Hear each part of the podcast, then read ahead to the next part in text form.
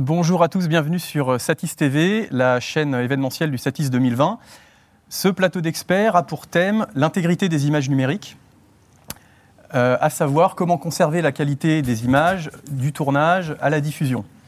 Alors sur ce plateau, j'ai trois invités. J'ai l'honneur d'accueillir euh, Jean-Antoine Lacolle, euh, qui a monté un projet qui s'appelle le Labo de G, très pédagogique, euh, notamment autour du HDR, peut-être dans un premier temps, enfin il va nous en parler. Ensuite, j'ai Fabien Pisano, euh, qui est euh, directeur de Sony Europe, euh, Europe du Sud, Du Sud. voilà, qu'on ne présente plus pour les habitués du Satis. Et Eric Martin, qu'on ne présente plus aussi euh, pour certains, euh, qui a travaillé euh, 38 ans dans la post-prod, je crois, et qui est actuellement euh, euh, responsable post-prod chez Ivinti. Voilà. Voilà. Alors on va commencer euh, avec euh, Jean-Antoine. D'accord. Donc Jean-Antoine, euh, tu as euh, su- créé un projet, donc euh, le labo de G, Mm. euh, qu'on peut voir sur une chaîne YouTube, le Oui. labo de G. euh, Le labo de J. Et Labo de euh, il y a, un site internet qui s'appelle le voilà, labodej.com. labodej.com.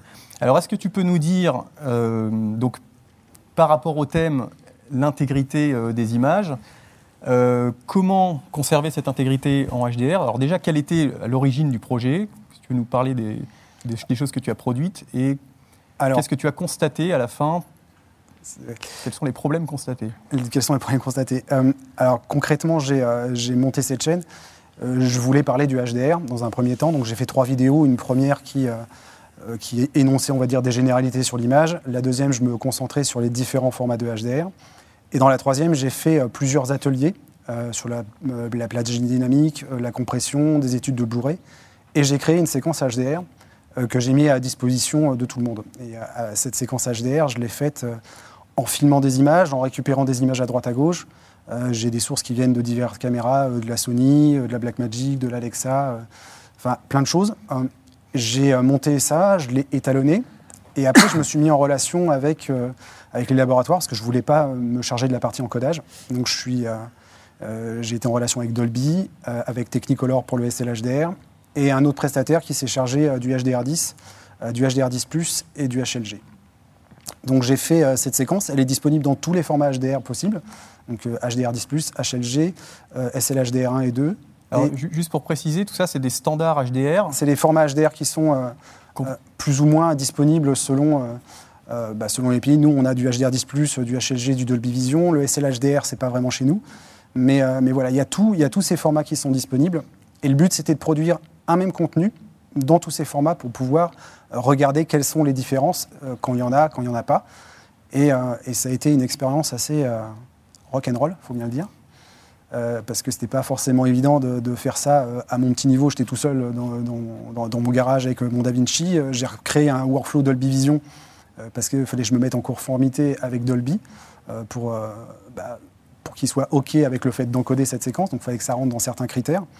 Et il fallait que ça passe aussi euh, pour le HDR10+, pour Technicolor. Et euh, à l'arrivée, donc j'ai créé cette séquence qui est téléchargeable dans tous ces formats. Et euh, en bout de chaîne, je suis allé faire des tests euh, dans une grande enseigne sur plusieurs télés pour voir comment ça se comportait. Alors, la qualité est-elle respectée? L'intention est-elle respectée? Pas du tout. Euh, c'est compliqué en fait avec ces formats HDR. Euh, selon les normes, selon les constructeurs, euh, chacun met une sorte de surcouche par-dessus. Il faut savoir déjà que la chose elle est biaisée quand vous allez tester dans ces enseignes. Euh, on demande à ce que les télés soient en mode démo.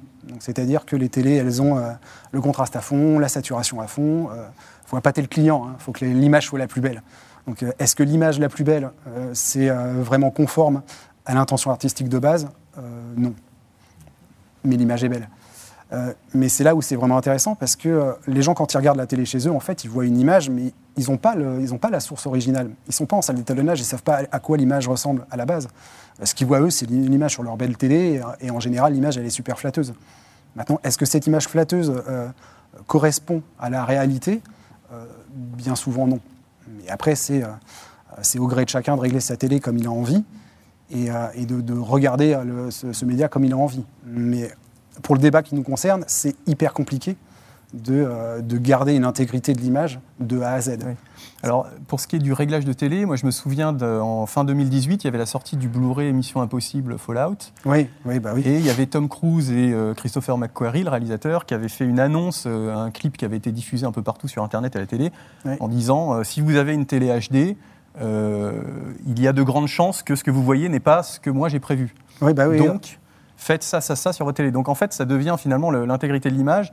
C'est même à le- Ah, c'est un vrai problème. à l'utilisateur de la télé, Oui. euh, il a sa responsabilité dans l'intégrité de l'image. Bah, oui, parce qu'il y y a plein d'options aussi euh, aujourd'hui dans les télés euh, qui sont actives ou pas actives, euh, qui peuvent avoir des répercussions sur la qualité de l'image. Mais forcément, aujourd'hui, nos télés, on, on regarde des films, on regarde des clips, on regarde des émissions de télé, mais on joue aussi avec des jeux vidéo.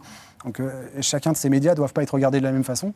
Donc, forcément, euh, ça pose un souci. Alors, dans un monde idéal, on est euh, censé euh, calibrer sa télé, faire calibrer sa télé. Il n'y a que. les geeks et, et ceux qui sont des, des fous de l'image absolue qui font appel à, à ces solutions-là, mais, mais on est censé faire calibrer sa télé. En sortie de carton, bah, c'est moi, c'est l'expérience que j'ai eue quand je vais dans, un- dans une grande enseigne. Vous prenez 10 télés, il n'y en a pas une qui a la même image. Mm. Et pourtant, elles sont. Enfin, c'était un peu compliqué dans ces enseignes parce qu'il y avait le mode démo activé. Mais, donc, moi, j'ai demandé à ce qu'il soit désactivé. On a commencé à rentrer un peu dans les trucs, à regarder l'image. C'est euh, compliqué de retrouver son image d'origine, euh, très honnêtement. Et est-ce qu'il y a des, parmi tous les standards HDR, est-ce qu'il y en a un qui est plus euh, respectueux? Est-ce que, est que ces standards, les, métadonnées que contiennent le fichier vidéo, vont donner des indications plus ou moins précises au téléviseur pour qu'il s'auto-règle Est-ce qu'il y a des standards plus efficaces que d'autres euh Alors oui, il y en a, euh, on, va dire, il y, en a, deux qui sont un peu au-dessus du lot, dont un vraiment au-dessus, c'est le Dolby. Euh, Parce que Dolby, en fait, c'est plus qu'un standard, c'est tout, un- workflow de post-production, où on s'assure vraiment au mieux de, de récupérer ce qu'on a en salle d'étalonnage. Maintenant, si vous réglez votre télé comme, comme un sagouin, euh, le Dolby, euh, il ne sera pas euh, forcément euh, restitué de la bonne façon. Mais Dolby, euh, le gros avantage du Dolby, c'est que sur votre télé, il, va tenter de désactiver tout ce qui sert à rien. Il va lui appliquer ses propres réglages pour retrouver, à partir des métadatas, ce qui a été fait en salle d'étalonnage. Tout ce qui va contenir, en gros, euh, un signal avec des, des métadatas dynamiques, c'est-à-dire qu'on va avoir une adaptation du signal image par image et séquence par séquence, on a plus de chances d'avoir une restitution euh, de l'image plus fidèle. Euh, Maintenant, quand on prend le, le- standard, euh, le HDR10, euh, là, il n'y a pas de métadata euh, dynamique. On n'a qu'une seule métadata qui va caractériser tout le contenu. Et là, euh, le signal, euh, c'est euh, un peu au petit bonheur chance. Parce que le problème du HDR, c'est que chaque télé a ses caractéristiques. Euh, euh, il y en a qui vont pouvoir euh, euh, diffuser euh, plus de nits que la voisine. Elles vont pouvoir euh, afficher plus euh, de couleurs dans l'espace euh, Rec 2020 que d'autres. Et euh, en fonction euh, du signal qu'elles vont recevoir, elles vont réadapter le contenu en fonction de leurs caractéristiques. Et forcément, comme elles n'ont pas toutes les caractéristiques, le signal, il est adapté. Et d'une télé à l'autre, euh, bah, les processeurs, ils bossent pas de la même façon. euh, les télés, euh, elles bossent pas de la même façon. Forcément, vous n'avez pas la même image. Donc ouais, là-dessus, sur le, HDR standard, on va dire, c'est un peu, des fois, c'est un peu compliqué d'avoir une cohérence de l'image. Et euh, bon, moi, par exemple, de, de mon expérience, sur mon téléviseur, pour aller dans les menus HDR, enfin, nulle part dans les menus, il y a marqué HDR. C'est EOTF.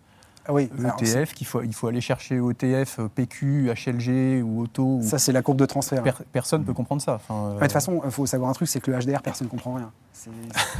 Il faut, faut- faut- faut être limpide. euh, on est le- d'accord ou- Le, le grand public, le grand On, public, on est- Pour- on pour- essaye, on pour, le, essaye. pour le HDR, pour le HDR, euh, oui, le, le grand public, oui. Le grand mais- public, il est per- En même temps, comment voulez-vous qu'il s'y retrouve? On lui donne un Dolby Vision, un HDR10+, un HLG. C'est- bah, c'est- compliqué pour lui. Il ne sait, il sait- il sait pas ce que c'est. En plus, il, il vit sur des, sur des sortes de légendes urbaines, euh, comme quoi euh, le Dolby Vision, c'est mieux que le Mais- HDR10+. Ils ne savent pas dire pourquoi, mais c'est forcément mieux. Mais c'est euh, hyper compliqué. Ils ne savent pas ce qu'ils regardent. Et en plus, on lui dit au grand public euh, Regarde, la télé, elle a des super couleurs, c'est génial, c'est comme ça qu'il faut regarder la télé. Le grand public, quand on lui parle de HDR, il voit Jamie Liman, quoi. Il voit un truc euh, sans grain, super contrasté. Euh, il, il voit un truc qui, qui, enfin, qui, est- qui est flashy, quoi. Alors que le HDR, c'est pas forcément ça. Et, euh, Oui. et- Bah- et là-dessus, sur la, pardon, la- la- sur la communication du HDR, c'est très, euh, ouais, c'est très particulier parce que, euh, parce que les constructeurs, des fois, ils véhiculent, et même les éditeurs, ils véhiculent des choses qui sont pas forcément vraies. quoi. Là, il y a des images du Seigneur des Anneaux, parce qu'il y a Seigneur des Anneaux qui sort en 4K, en 4K HDR. On commence à voir les premières images de l'avant-après. Bah, ça n'a juste rien à voir. Quoi. Et, et les gens, ils associent ça au HDR. C'est juste qu'entre-temps, ils ont réétalonné le film, quoi. ils ont fait un réétalonnage. Alors après, on ne sait pas si les images, c'est vraiment ça, mais mmh. c'est super compliqué. Et c'est comme la pub Retour vers le futur, là, euh, il y a le coffret euh, qui est sorti, on vous montre le, le, 4K HDR de Retour vers le futur, et puis on vous montre l'ancienne euh, édition. On a l'impression que l'ancienne édition est en noir et blanc, quoi. Alors que bon, moi je l'ai à la maison, Retour vers le futur, il n'est pas comme ça. Donc c'est, enfin, encore une fois, c'est vraiment... Il y, y, a tout un problème de communication, il y a, y a ce que le public en attend, et, au milieu, euh, euh, la préservation de, de, l'intention artistique, mmh. c'est compliqué de l'avoir. Alors, as justement, sur ton site, il y a des choses intéressantes. C'est euh, tu as étudié, en quelque sorte, des, Blu-ray de films. Je crois qu'il y a Joker, Alien. Oui, il y a Joker. En regardant avant, après. Avant, qu'est-ce après. Que, qu'est-ce que le HDR apporte c'est du, c'est du cas par cas, en fait. Il y a des films où le HDR va avoir une réelle plus-value. Et il y en a d'autres il y en a d'autres, ça n'apporte pas grand-chose. Euh, encore une fois, le HDR, c'est une palette. Euh, ça va permettre euh, aux réalisateurs, aux chefs opérateurs, aux étalonneurs d'avoir une plus grande palette. Maintenant, est-ce qu'on est obligé de s'en servir? Pas forcément. On fait ce qu'on veut avec. Mm. Et, c'est là aussi où, le grand public, il est, il est perdu parce que des fois, on leur montre des contenus qui sont absolument magnifiques, mais où il n'y a pas des pics lumineux extraordinaires. Et on a, ils ont l'impression qu'ils sont qui sont floués parce que c'est pas du vrai HDR. Il y a tout un espèce de débat sur YouTube avec le vrai HDR, le faux HDR. Et il y a des gens qui s'insurgent parce que, euh, soi-disant, euh, sur un Star Wars, euh, le sable laser de Rey, il n'est pas à 1000 nits. Qu'est-ce qu'on s'en fout? Les gens ont l'impression qu'on les, arnaque parce que le contenu, il n'est pas, au, maximum de ce que le HDR peut fournir. C'est un peu comme la 3D. On avait ça aussi. finalement, les, les gens qui voulaient, faire, qui voulaient faire de la 3D correctement, les gens disaient ah, il n'y a pas tellement d'effets 3D. Bah non, c'est. Si on en fait trop, ça devient. Ben voilà, c'est ça. C'est, je veux dire, c'est à la base, un film, c'est une œuvre, mmh. et on, crée une image. Mais on ne va pas créer une image en fonction d'une technologie, on va créer une image en fonction de, d'une intention. D'une intention. Et c'est ça que les gens ne veulent pas comprendre. Euh, il y a des gens qui ont critiqué Last Jedi, qui ont critiqué Blade Runner parce que, soi-disant, c'était pas assez HDR je sais pas, ces deux films sont absolument magnifiques, visuellement. Après, je parle pas des films en eux-mêmes, mais visuellement, ces films sont, magnifiques, sont faits par des chefs opérateurs qui sont juste extraordinaires. Euh, qui on est, nous, pour dire euh, ton film, il est mal étalonné, euh, le lampadaire, il n'est pas nit, quoi. ça n'a pas de sens. Bon, voilà, message pour les gens qui se plaignent du HDR. Alors, euh, du, côté de, Sony, qui intervient à la fois euh, sur les outils de tournage euh, et sur les outils de diffusion, hein, les téléviseurs, puisque là, on a, expliqué qu'il y avait quand même des, nouveaux problèmes du HDR sur les téléviseurs. Qu'est-ce que, qu'est-ce que Sony propose pour conserver justement cette qualité d'image du tournage à la diffusion? Alors moi, je vais vous parler un petit peu de la, de la, partie qui me concerne à moi, euh, en, premier, enfin, notre division qui est la division professionnelle chez Sony, donc où on maîtrise, on a, on a la chance, entre guillemets, d'être dans un circuit, euh, pour le coup, euh, fermé, 100% professionnel, un peu comme mon confrère Eric et nous, on gère au niveau d'un master, en fait, finalement, qui, et donc on a les outils à la fois de captation et de monitoring professionnel, calibrés, normalisés, donc là, pour le coup, euh, c'est la, base, c'est le, principe même euh, des, normes qui sont à la fois dans les euh, circuits des caméras et dans les circuits des moniteurs, que de garder cette restitution, cette cohérence de la chaîne colorimétrique donc là, on pourra, en parler sur divers exemples, que ce soit pour euh, du cinéma, de la fiction, euh, comme là on, parle, ou alors aussi pour des applications live. Euh, quand, il y a une Coupe du Monde de foot, comme la dernière, et eh ben, il y a également une captation faite en HDR avec différents signaux qui partent vers différents éditeurs qui, eux, vont décider de souscrire à avoir la retransmission des matchs en HDR ou en SDR. Et là, on est en live, c'est plus la même chose. Mm. On n'est pas, pas comme quand, on joue un Blu-ray ou quand, on regarde un stream de SVOD. Ensuite, sur la partie téléviseur, alors euh, plus dur pour moi d'en parler, je sais qu'il y a des gammes de, téléviseurs. Euh, il y a ceux, en effet, ils n'ont pas tous le même euh, niveau de luminosité, ils n'ont pas tous la même capacité à restituer différentes images. Pour moi, en tout cas, de ma, philosophie, c'est quelque chose qui devrait être transparent. Pour le, c'est un, débat un petit peu, petit peu annexe. Enfin, un petit peu à côté de celui qu'on fait aujourd'hui. Il y a le, travail et le maîtrise de la chaîne colorimétrique pour les professionnels. Puis après, il y a, comme tu disais bien, comment est-ce que ça, ça reste jusqu'au bout? Comment, euh, quand on est juste quelqu'un qui veut euh, visionner et puis euh, se faire plaisir avec une œuvre cinématographique, pour moi, ça devrait être transparent. C'est-à-dire que euh, derrière, c'est bien le but des normes, c'est pas encore tout à fait au point. Euh, ça devrait, euh, il ne devrait pas y avoir de réglage ou autre chose à faire. Tout devrait être dans les streams, dans les métadonnées, dans les ancillary data. Et, et voilà. Donc il y a eu le, le, nerf, pour moi le, le, nerf de la guerre qui a existé et qui est toujours un peu là sur le HDR, c'est qu'il y a quand même deux, deux grands univers. Il y, a, euh, il y a un petit peu l'univers des, majors, des studios, euh, voilà, de la, de la, SVOD, des Blu-ray. Et puis après, il y a le live à côté. Et, euh, c'est un petit peu quand même deux univers différents qui, qui, touchent deux workflows différents et deux circuits aussi d'images différents. Et quand on va commencer à s'attaquer à faire des Jeux Olympiques, la cérémonie d'ouverture en HDR ou euh, la Coupe du Monde de foot ou des événements comme ça qui sont des événements euh, live avec une très très grande audience, et eh ben forcément automatiquement on sait qu'on va être sur plein de téléviseurs complètement disparates dans le monde entier. de la SD, de la HD, de la 4K, du LCD, de l'OLED, enfin bon, il y aura vraiment tout quoi. Mmh. Et du coup, la, la, la grande question, c'est comment est-ce que quand on est éditeur, on touche le maximum de monde possible? À la fois ceux qui ont la dernière des technologies et qui veulent afficher du HDR euh, super beau sur euh, voilà, cette cérémonie d'ouverture, et donc il faut pouvoir être compatible avec ça, mais en même temps, il faut être rétro-compatible avec un parc installé qui est majoritairement HD euh, SDR en fait. Et donc quand, quand, on diffuse un stream, il faut pouvoir, que, faut pouvoir se dire on, touche à peu près à tout. D'où le HLG. On n'a pas défini ce, ce, terme là depuis le début, mais HLG c'est Hybrid Log Gamma. Hein, donc c'est euh, euh, peu utilisé, voire presque pas utilisé, je pense, sur euh, de la SVOD ou du, ou, du Blu-ray par rapport au HDR10 ou au Dolby Vision. Et, l'objectif de ce HLG, c'était justement d'essayer de amener l'incrément de qualité pour les téléviseurs qui avaient la capacité à monter plus haut en dynamique, mais en même temps pour un téléviseur qui n'avait pas cette compatibilité-là, recevoir une EOTF, une fameuse courbe, qui permette de voir une image qui n'est pas non plus complètement euh, euh, laiteuse euh, ou complètement désadaptée, comme quand on regarde du HDR10 sur une télévision SDR. Et, voilà, donc il y a eu longtemps ce débat en disant mais il vaut mieux aller de quel côté ou de l'autre. Finalement, toutes les télévisions intègrent les deux. Voilà. Et euh, maintenant, charge au flux et à l'encodage d'être suffisamment bien fait pour arriver à, déclencher le, bon réglage sur les deux. Il y, a, un travail aussi avec le, fabricant du téléviseur, euh, évidemment. Euh. Oui, tout à fait. Ouais.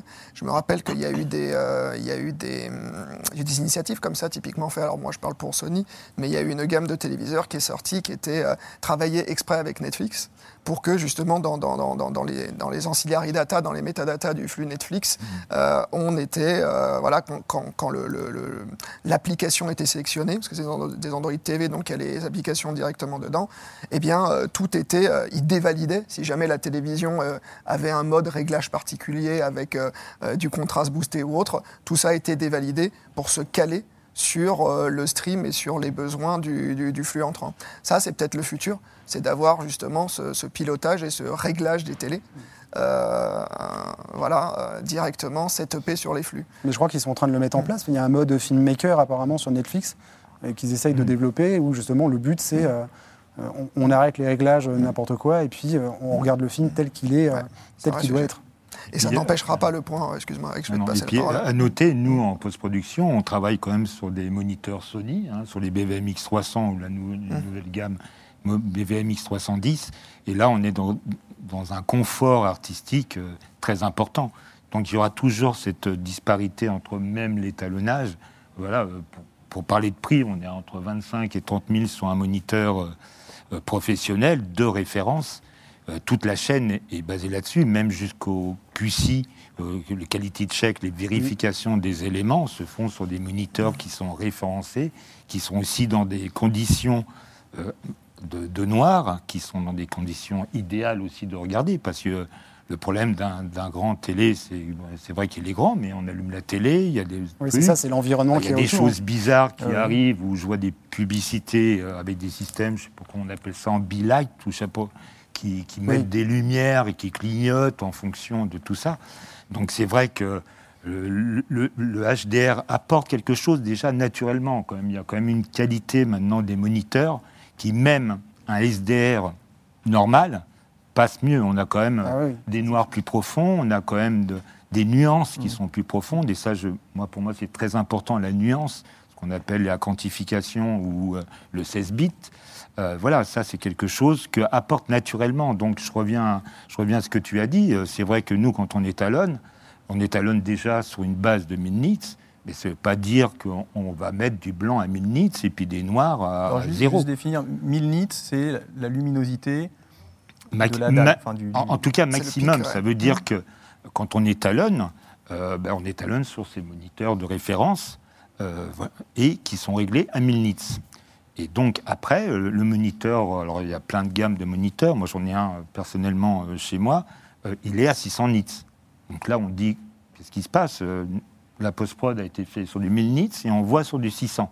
Donc forcément déjà, il y a quelque chose qui ne va pas.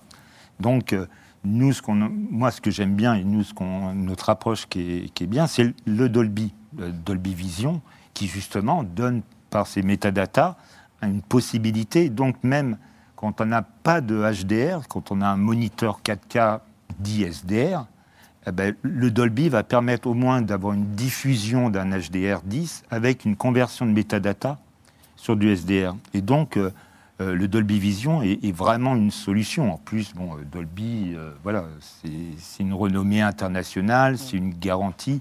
Aller dans les salles de cinéma estampillé Dolby, c'est un, Oui, ils ont un super workflow, que voilà, ils ont, un, ils ont un super workflow. Et, et ce qui est intéressant, euh, ce- qu'on a trouvé en post-prod, et par rapport aux gens de Sony, contrairement aux autres fois où on était, et puis avec mon expérience, c'était nous qui étions demandeurs de technologie.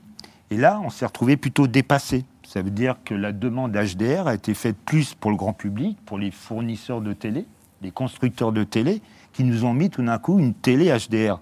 Donc je comprends, ils doivent vendre, ils doivent vendre euh, bien, mais il y a une réalité aussi, euh, ben, nous, économique, en tant que, que prestataire, ben, il faut s'équiper, il faut former les gens, c'est important. Euh, euh, se posent aussi les questions de l'étalonnage, étalonner euh, sur un projecteur cinéma et étalonner sur un moniteur HDR. Euh, je voudrais bien que M. Sony fasse des moniteurs HDR un peu plus, un peu plus grands pour nous en référence d'ailleurs. Ça vient, ça vient. Ça va venir, bon, j'espère, parce que là, on est sur du 30 pouces. Donc, euh, quand on est un, un réalisateur, un chef-op et un étalonneur qui étalonnons sur un 30 pouces, euh, voilà. Donc maintenant, c'est c'est réglé, euh, parce qu'à un moment, euh, l'axe était important aussi. C'est bien, on ne voyait pas la même chose sur des moniteurs au début, hein, pas sur les Sony, hein, mais on ne voyait pas la même chose. Donc euh, voilà. Mais en, en tout cas, on a été, on a été dépassé par la technologie. Et, et à noter euh, aussi, c'est que la plupart des films français n'ont pas de sortie HDR. Ne sont pas prévus du tout en sortie HDR. Je pourrais vous en donner, euh, voilà, et même des, Mm. ce qu'on appelle des, des grands films. J'aime pas dire des, des films, mais bon, bah, il y a certains films qui, qui passent et puis qui n'ont pas non gros plus budget, ça.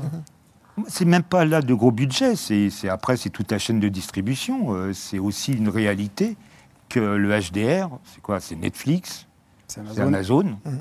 Et après, bon, après il y a le Blu-ray, mais bon, ça c'est autre chose. Mais toutes les chaînes de télé euh, ne les diffusent pas en 4K. Alors déjà, c'est difficile de diffuser en 4K.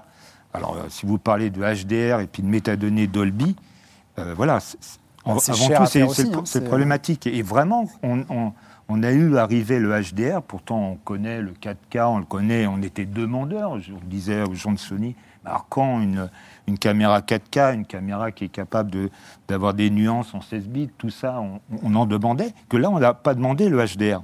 Donc il nous est tombé dessus en post-prod.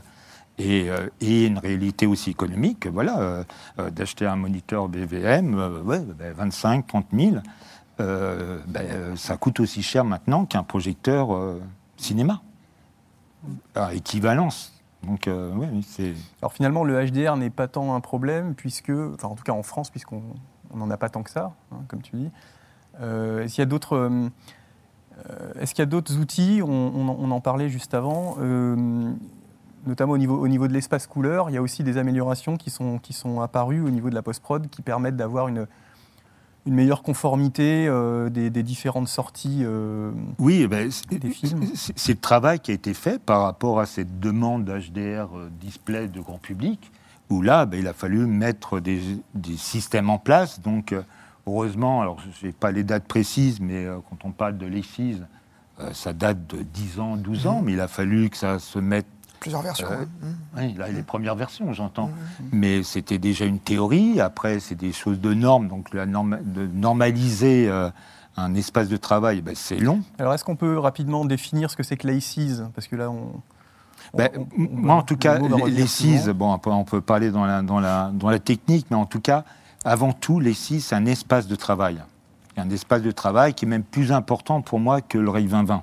Voilà, en tout- Alors, un, un espace couleur. Ouais, ouais. Non, c'est un espace de travail. Pour moi, c'est vraiment un espace de travail, Ah, contrairement. Les gens peuvent comprendre espace de coworking. euh, voilà. Oui, oui, bon, un espace de travail, non, non. C'est un, espace qui nous permet, en fin de compte, de centraliser toutes les informations. Il se trouve qu'on a différentes caméras.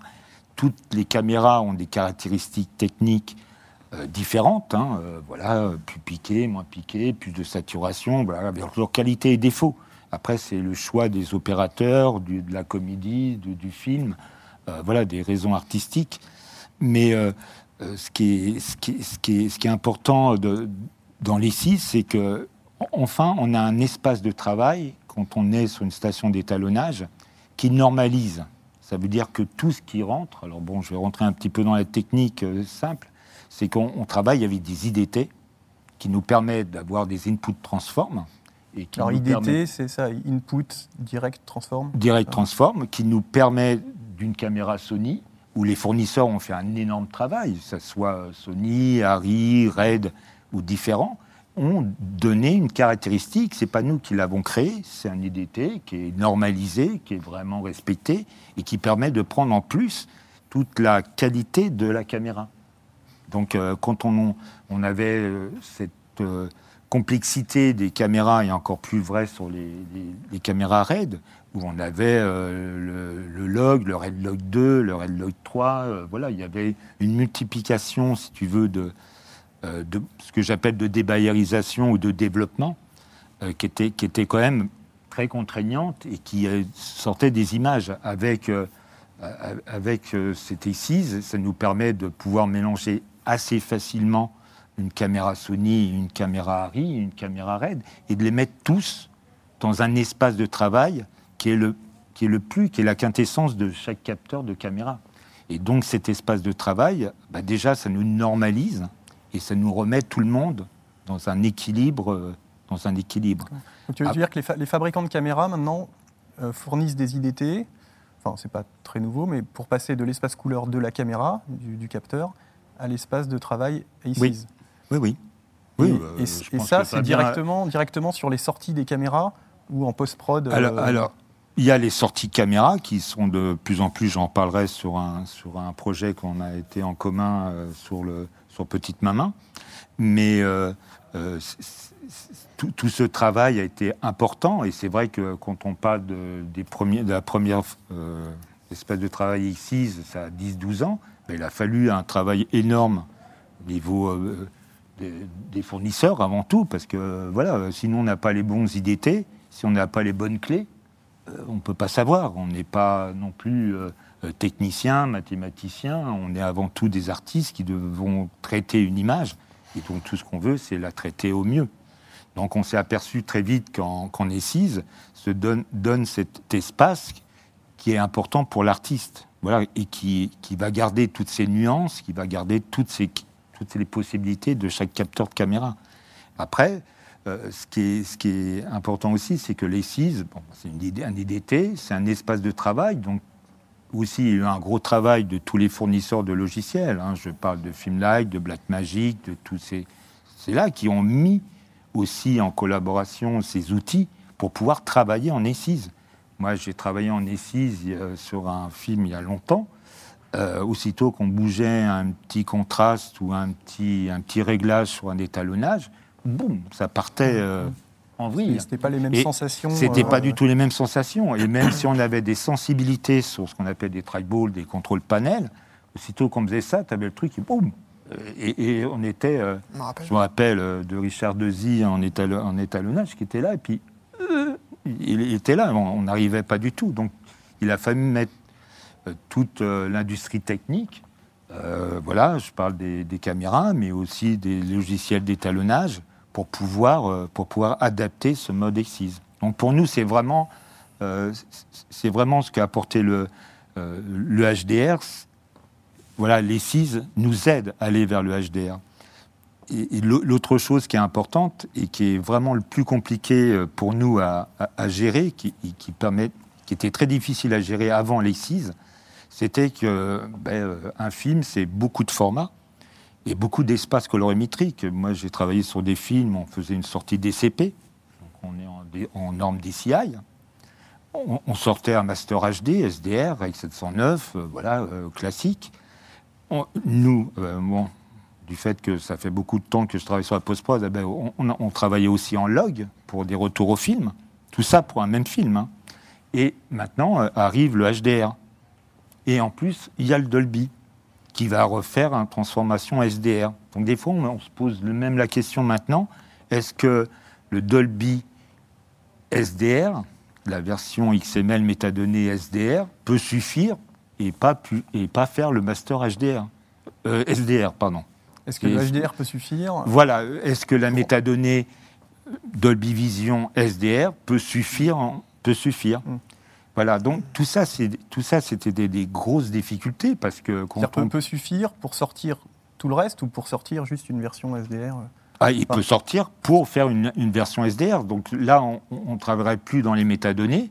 On- ce qu'on appelle, on burn l'image. En fin de compte, on crame la, la valeur euh, SDR de- que a donné Dolby, qui, qui, a- qui, en plus nous permet aussi de faire des petites adaptations et des corrections. Voilà, c'est pas du SDR avec une courbe. Euh, c'est quand même aussi des métadonnées qui sont dynamiques et qui peuvent être faits plan par plan. Donc il y a vraiment euh, une recherche artistique. Voilà, c'est pas une courbe magique qui va faire une transforme, un peu comme tu parlais de la 3D, où tu appuyais sur un bouton et même un programme 2D sur ta télé, tu pourrais l'avoir en 3D. Non, là, euh, Dolby Vision, il y a euh, voilà, c'est artistique, c'est technique euh, avant tout, euh, mais il y a beaucoup d'artistique et ça nous donne une palette au niveau de l'étalonnage et qui est quand même Ça, importante, on- qui est, On qui peut est le dire, je pense. euh, Enfin, juste pour la. Il n'y a, pas de chef opérateur sur le plateau avec nous, mais eux qui sont très. euh, c'est quand même un- une grosse partie de leur boulot. C'est bien sûr le style, euh, l'émotion, le travail avec le réalisateur pour amener l'univers pictural et, et graphique du film, mais aussi.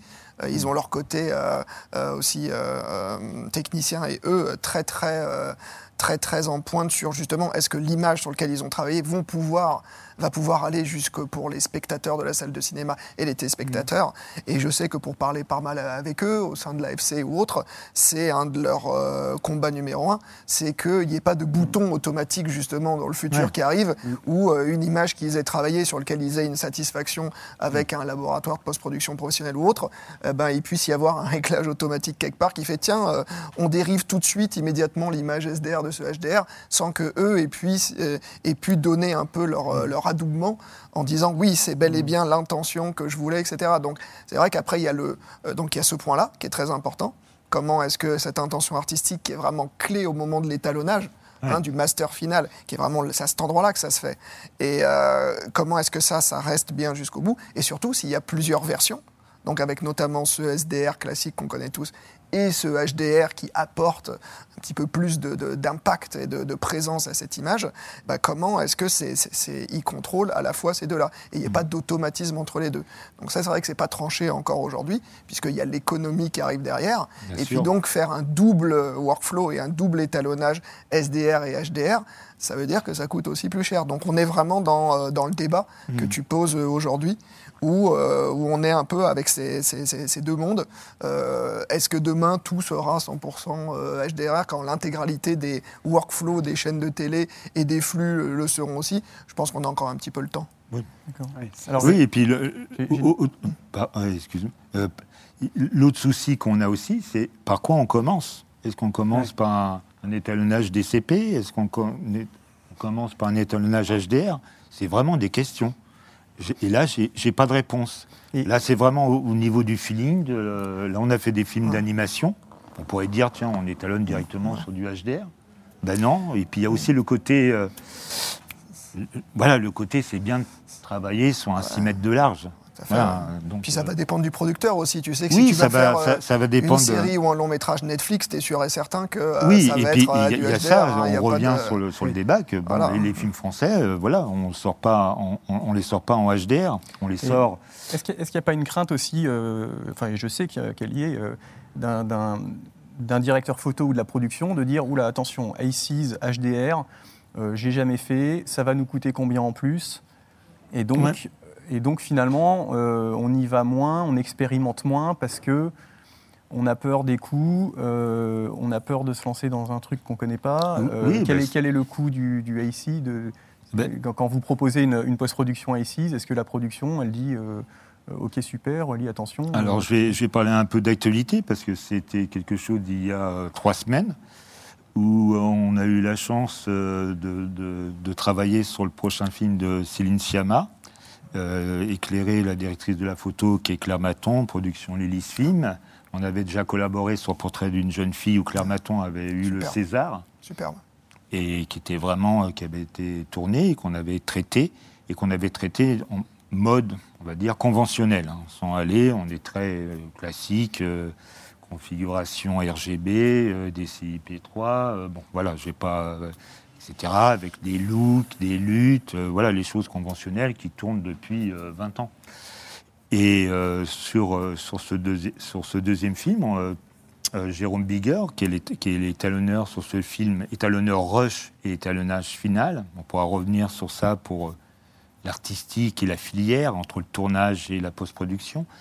Et, et Jérôme, et on reçoit les premières images de Petite Maman, qui était en tournage, euh, désolé, euh, pas Sony, mais Red et Harry, qui était le choix. Il n'y avait pas un choix encore qui était déterminé euh, par Claire Maton et la réalisatrice sur ce, choix de caméra. Et on voit des images de qu'on connaissait pas le scénario. hein, on a eu de la chance de voir enfin des images avec deux petites filles. Et là, j'ai dit, oh, Claire, Claire Maton, qui est une perfectionniste au niveau de, de la lumière, de la précision de la lumière, des nuances, euh, des incarnations, des teintes. Euh, une peau de jeune fille, hein, c'est pas notre peau. hein, ils n'ont pas forcément besoin de maquillage pour euh, relever toute la, toute la dynamique de leur, de leur, de, leur joue, de leur visage. Je dis là, et Jérôme Bigger me dit écoute, ça serait peut-être essayer les cises. Dis, écoute, euh, oui, euh, je pense que c'est très bien, etc.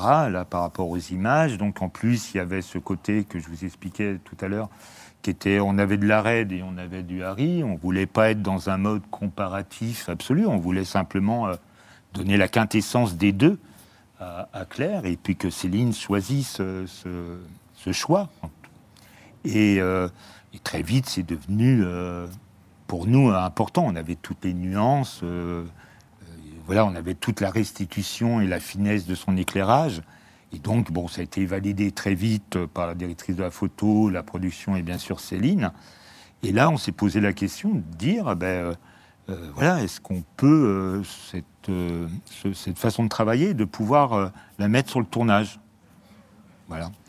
Donc, je dis oui, oh, écoute, je pense que techniquement, c'est possible. Après, je m'en étais pas trop, trop inquiété. Et puis, on, on a appelé les gens de, de, de, TSF, entre autres Aurélien Brantôme, hein, qui est un grand spécialiste euh, workflow et, color management, voilà, mais plus lié au tournage. Et puis je lui dis, écoute, euh, là, on a choisi un espace de travail, on travaille en euh, euh, Claire est très contente. euh, voilà, est-ce qu'on peut avoir une restitution au niveau euh, du plateau en essise Et là, il me dit, écoute, euh, et là, j'étais étonné aussi, il me dit, écoute, euh, euh, ça sera une grande première si on le fait. Ah bon, je lui dis, écoute, euh, il n'y a jamais eu de plateau ou euh, avec des retours en, travail en essise Il me dit non. Ah bon? Bah, Je lui dis, écoute, on va travailler, on va se mettre en place, on va ceci, cela. Donc, euh, bon, on a échangé, on a partagé parce que, oui, le HDR, toute cette technologie, c'est aussi de l'échange, c'est aussi du partage, c'est de la formation. Donc, tout ça, il faut pouvoir aller prendre des compétences de chacun. Nous, on n'a pas de caméra. Euh, eux, ils n'ont pas toute une cellule de post-prod. Ils n'ont pas notre C'est connaissance. pareil, oui, amener un, amener un HX310 sur le plateau, euh, c'est pas pour toutes les productions. Quoi. Non, Euh, Non. Voilà. non, je pense pas. Et puis sur- surtout s'il en faut quatre. voilà. Voilà. C'est pour ça que bon, il y a des, y a Ouais. des moniteurs 4K HDR aussi qui arrivent. euh, de toutes marques différentes pour les plateaux. Et donc, euh, bon, pour finir, on a réussi à mettre ce, ce- ce- ce workflow en place. Donc, ils ont une chaîne E6 grâce, à- grâce aux caméras. On a pris la RAID, on a pris là, on s'est mis en Exis Proxy euh, CCT, directement des sorties de caméra, parce que sinon, on n'aurait pas pu le faire. Et euh, ben, on l'a passé par un, logiciel, euh, même pas d'étalonnage. On n'était pas sur du Filmlight, sur euh, du DaVinci. On était sur, sur du live grade, tout simplement, qui est des choses habituelles du tournage. Voilà, on n'allait pas venir avec un DaVinci ou un Baselight euh, pour, euh, pour, euh, pour le tournage. C'est impossible.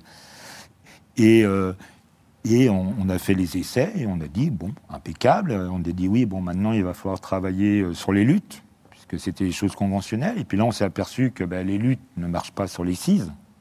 Voilà.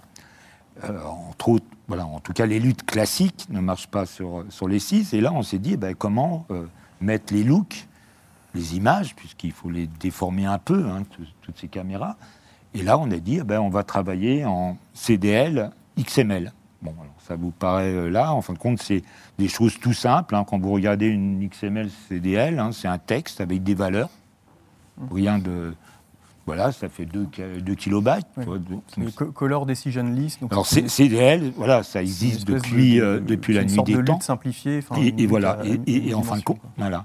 Et la Color Decision List, on la met en XML et ça nous fait une lutte et qui est moins à la limite même moins destructif. Euh, Mm. Voilà, tu pourras nous en reparler, mais qui est même moins destructif qu'une lutte qui est des fois euh, bon, voilà, qui peut poser des, des Donc aberrations. l'idée, c'est que sur le, sur le tournage, vous êtes arrivé à donc, prendre la sortie d'une caméra, Voilà. ut- utili- utiliser une sortie déjà transformée, c'est-à-dire qu'utiliser une IDT qui est déjà dans la caméra pour et, avoir une et- et sortie- validé et- par les, les- les- les fournisseurs de caméras. C'est ça qui est important.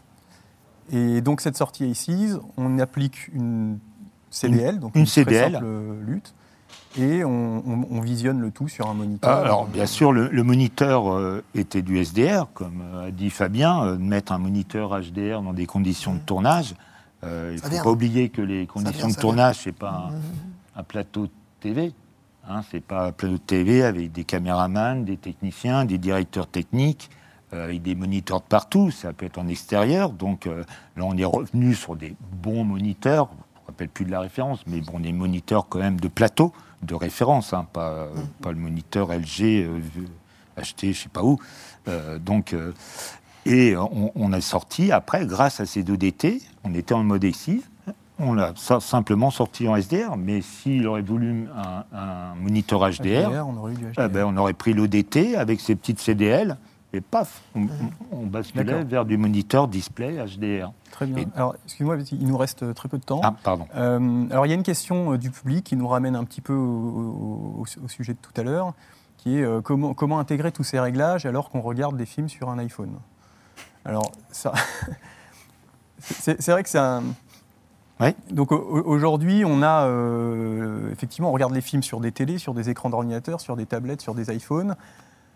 Euh, Qu'est-ce qui peut garantir que la, la- que l'image sera correcte sur tous ces supports? Alors, Tolby. moi, moi, je, peux- juste dire mon, mon sentiment. Moi, le sentiment, c'est qu'on a quand même gagné en qualité, Glo- globalement, globalement, en qualité. Voilà, pas d'inquiétude. Les noirs sont plus noirs, les blancs sont plus blancs. On a plus de nuances entre tout ça, entre le noir et le blanc. Donc on a quand même des- de la nuance. Artistiquement, non. Non, déjà par les conditions, euh, quand on est dans le métro et qu'on regarde euh, sa série Netflix, euh, voilà, on est dans un petit, bien que euh, si on parle que de iPhone et de Apple, on est quand même dans le summum, quand même. Donc euh, on est quand même, même mieux que sur un télé, euh, une télévision de chez nous. Mais euh, ça reste dans des conditions voilà, qui sont pas. Qui sont, qui sont Est-ce pas- que- donc on ne respecte pas artistiquement. Non, c'est Euh, pas. Voilà, c'est clair. On pourrait imaginer avoir, par exemple, une base de données des, des modèles de téléviseurs et puis qu'il y ait des métadonnées euh, par modèle de téléviseur. Ben, je euh, connais que Dolby. Dolby qui, qui, qui peut aller, euh, aller dans ce sens, mais euh, avec, leur, euh, avec leur connaissance et puis avec leur, leur aura de Dolby. Sinon, je je sais pas, je peut-être par le biais de Netflix, mais ça restera très euh, Netflixien, si on peut appeler ça, ou, ou Amazon ou Disney. Après, je vois pas une chaîne euh, TF1, France 2. euh, Mais t'es quand même, donner vous êtes quand même tributaire de- de- du, enfin, du, du support sur lequel ça va être regardé. Vous avez beau regarder Netflix, euh, vous ne le verrez pas de la même façon si vous le regardez sur un ordinateur ou sur une télé. Ça ne s'affichera pas de la même façon quoi qu'il arrive, même si vous avez du Dolby. il y a un moment donné, l'écran sur lequel vous regardez, s'il est mal réglé ou s'il n'affiche pas le signal correctement, Alors, ju- juste un dernier mot, euh, Jean-Antoine. Euh, tous, les, tous les essais que tu as fait, enfin, tous les, tous les, toutes les vidéos que tu as produites dans les différents formats HDR, donc on peut les, ceux que ça intéresse peuvent les télécharger sur le- la chaîne le site. YouTube. non sur le site, pas, pas- sur pas le, la sur le oui, oui, sur le site, ouais. Sur le Donc le site, le labo de G, GJAY, Point com. le labo de G.com, voilà. Et donc, et donc les gens peuvent se faire un avis Oui. avec, euh, avec les différents formats Mais alors, et les différents réglages de leur téléviseur. c'est pareil, il faut regarder ça sur une télé, il ne faut pas regarder ça sur, euh, sur, sur un téléphone ou, ou espérer regarder ça sur YouTube. Non, c'est un fichier informatique qu'il faut télécharger, il faut mettre ça sur une clé USB ou sur un serveur pour ceux qui sont équipés, et vous le regardez via le décodeur de la télé. Si vous voulez regarder du Dolby Vision, il faut que ce soit décodé par, euh, par le Dolby de la télé, sinon euh, vous n'aurez pas le Dolby. Et Oui. pareil pour le HDR10+, il faut regarder ça sur une télé qui soit capable d'afficher du HDR10+, et, et- et via le décodeur de la télé. Très bien. Bah écoutez, euh, ce plateau euh, d'experts est terminé. Euh, merci beaucoup pour votre participation. Et merci à toi. Et puis euh, pour tous les spectateurs, vous pourrez revoir le replay très bientôt, je crois, euh, dès ce soir, ou euh, peut-être, euh, ou en tout cas la semaine prochaine. Merci à tous. Merci. Merci.